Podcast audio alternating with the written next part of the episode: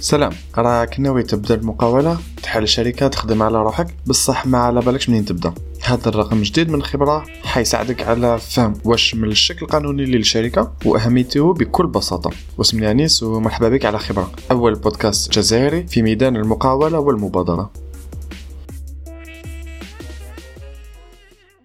كما قلنا تحب تحل شركة بصح ما على بالكش منين تبدا. هادي الناس يقولوا لك compliqué تجي صعيبة واعره بصح الواحد لو كان يطالع شوية يلقى جميع المراحل باش يخدم بعقله وبراحته. donc الدرجة الأولى ولا الخطوة الأولى لازم تتخذها هي انشاء شركة وحجز التسمية.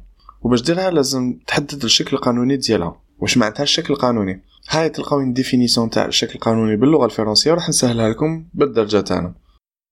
Le statut juridique d'une entreprise détermine les règles de fonctionnement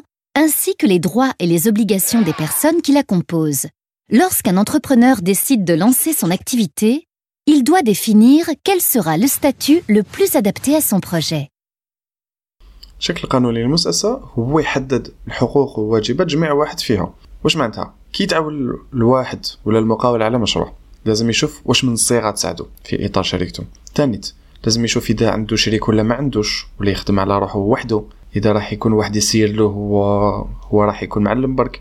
ودير في بالك باللي شكل الشركة قادر يتبدل على حساب حاجيتك كي تكبر ولا كي تتبدل الشركة. دير في بالك تاني باللي كل شكل قانوني فيه مزايا وعيوب وراح نهضروا عليهم. كاينين ثلاث أشكال يخدموا بزاف بهم في الجزائر.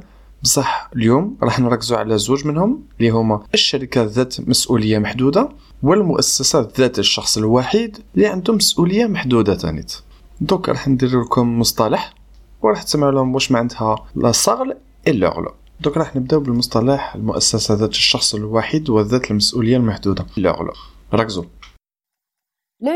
ou entreprise unipersonnelle à responsabilité limitée est une structure juridique particulièrement appréciée par les artisans. La première, c'est qu'il y a un associé unique. L'EURL, c'est une SARL avec un seul associé. C'est donc une structure choisie par les personnes qui décident de se lancer seules dans leur activité le fait de vous lancer seul vous permet d'être le seul maître à bord dans la prise de décision. Deuxième caractéristique, la sécurité. Si l'EURL connaît des difficultés financières, le patrimoine personnel de l'associé unique ne sera en principe pas menacé. Seul le patrimoine de l'EURL peut être saisi par les créanciers professionnels. Troisième caractéristique, le gérant. Un gérant va être nommé pour diriger la société. Ça doit obligatoirement être une personne physique, ce qui signifie qu'en pratique, une société ne peut pas gérer une EURL. مؤسسة ذات الشخص الواحد ذات المسؤولية المحدودة. أنت تحدد راس مالها بصح لازم تكون فوق عشرة ملايين. واش تملك شخصيا ديالك؟ وماحش يتخلط مع ممتلكات الشركة. تسمى لي شي الشركة ماشي شيك. و واش تملك؟ ماشي داخل مع ماشي داخل مع الشركة. ودير في بالك بلي أنت عندك عندك لقب تاجر في السجل التجاري. هذا ما كان. ما فيهاش حاجة كومبليكي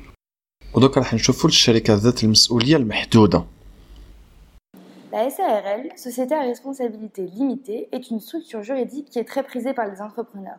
On fait le point ensemble sur les principales caractéristiques de ce statut. La première, c'est la simplicité. Pour pouvoir créer une SARL, il suffit d'être au moins deux associés. La deuxième, c'est la sécurité. Le patrimoine personnel des associés ne sera en principe pas menacé. Leur responsabilité est limitée au montant des apports effectués au moment de la création. En cas de difficulté financière rencontrée par la SARL, seul le patrimoine de la société pourra être saisi. Troisième caractéristique, le gérant des SARL. C'est celui qui va diriger la société au quotidien. Il peut s'agir d'un associé de la SARL, mais il existe également des gérants non associés. Le gérant de la SARL doit obligatoirement être une personne physique, ça ne peut pas être une autre société. على الشركات ذات هي لازم بين زوج واحد ولا وقل من خمسين كل واحد يتحمل آه، ديون وأرباح الشركة على حساب مساهمته في رأس المال. والراس المال لازم يكون فوق 10 ملايين. وما لازمش تخلطوا بين المسير والشريك. المسير هو اللي يحكم الشركة هو اللي يمشيها والشريك اللي يحط الدراهم.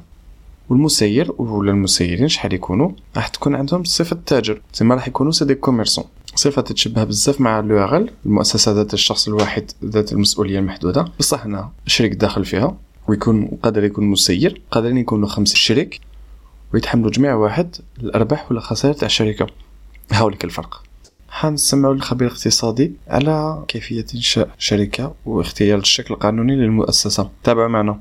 Les critères sont nombreux pour choisir la forme juridique de sa société et les textes évoluent constamment. C'est pourquoi il est nécessaire d'être accompagné de professionnels qui maîtrisent les aspects juridiques, fiscaux, comptables et patrimoniaux. Ils seront à même d'identifier les points clés de votre situation personnelle et de votre projet. Deuxième conseil, ne compliquez pas le futur fonctionnement de votre entreprise. Certes, vous disposez d'une grande liberté de rédaction des statuts, mais n'ajoutez pas des clauses qui au quotidien alourdiront inutilement vos prises de décision. Enfin, n'oubliez pas, rien n'est définitif. Si nécessaire, vous pouvez changer la forme de votre société. ديما ركزوا على des professionnels تخدموا معاهم des professionnels comptabilité fiscalité و juridique لا يلزم باش يساعدوكم يعاونوكم تربحوا وقت داك الوقت اللي راح تربحوا راح يعاونكم بزاف باش تخدموا شركتكم وتبداو باحسن ظروف هذه الاولى الثانية deuxième des choses خدموا en toute simplicité خدموا ببساطة. قد ما تسهلوا الأمور قد ما تمشي الشركة. هذا هو السر باش تمشي شركة في الجزائر. وثالثتها ما تتقلقوش. الشكل القانوني تاع الشركة تاعكم قادر يتبدل مع الوقت على حساب المميزات تاعها. ديروا حسابكم على دوكا وإذا كاين des changements إذا راح تتبدلوا الأوضاع روحوا روحوا شوفوا des professionnels يعاونوكم باش تبدلوا statut. ما كان راح تعاودوا كلشي من ال début. ان شاء الله هاد les définitions جاوكم ساهلين. آه رحنا على كونتوني رايحين شوية أكثر في الدارجة وقرب من الفرنسي. إذا عندكم des commentaires ولا حبيتوا راكم ناويين تزيدوا لنا عفسة ولا تسقسيونا des questions في الخاص روحوا مرحبا بكم. وإذا راكم تشوفوا هاد la vidéo قادرة تنفع لكاش واحد. تشوفوا واحد عنده مشاكل باش يبدا شركته ولا يبدا المشروع بارطاجيو له la vidéo هذه بارطاجيو له هذا البودكاست خلوه يستفاد منه. bonne semaine